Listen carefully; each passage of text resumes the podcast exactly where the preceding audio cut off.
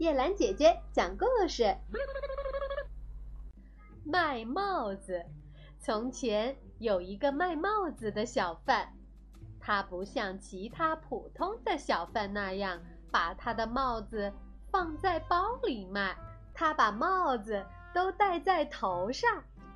首先，他戴上了自己的格子帽子，然后是好多灰色的帽子，接着是棕色的、蓝色的，戴在最上面的是一堆。红色的帽子，他在大街上来回的转悠，直直的挺着腰杆儿，这样他的帽子就不会掉下来了。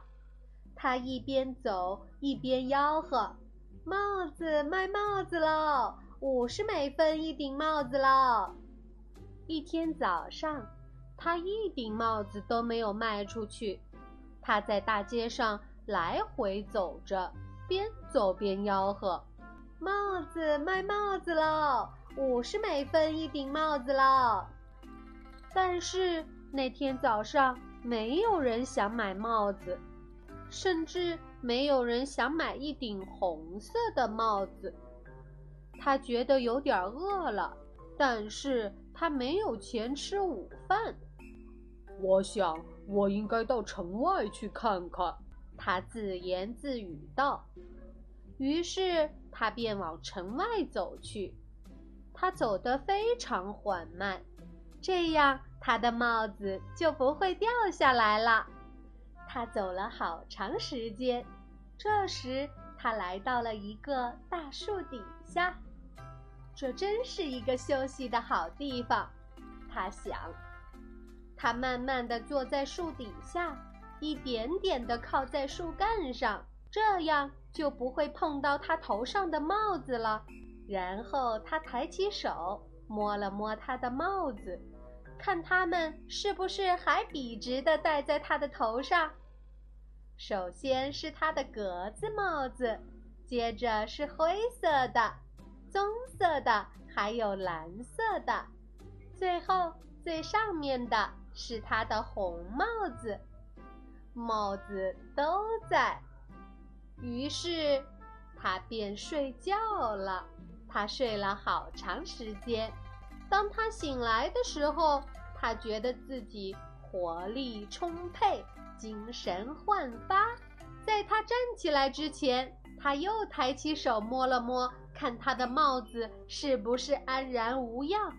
但是他只摸到了自己的格子帽子。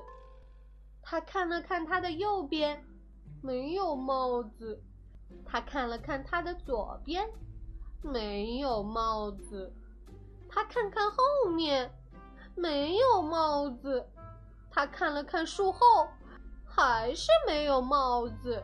然后他抬起头看着树顶，你知道他看到了什么吗？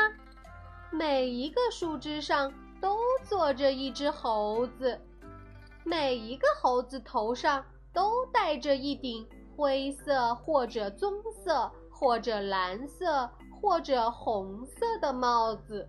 小贩看着那些猴子，猴子也看着他，他不知道要做什么。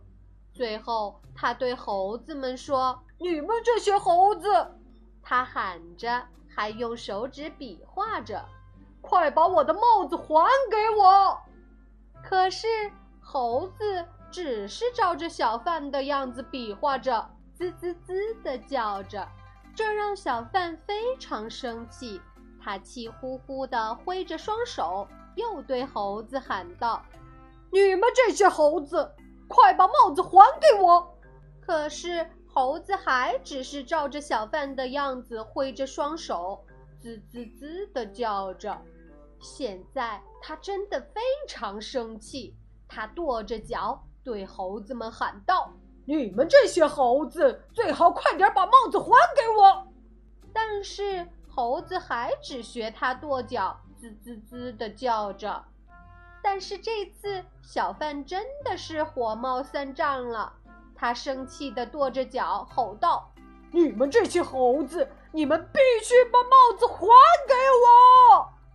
但是猴子还只是学他的样子跺脚，滋滋滋地叫着。最后，他太生气了，他脱下自己的帽子，把帽子摔到地上，准备走了。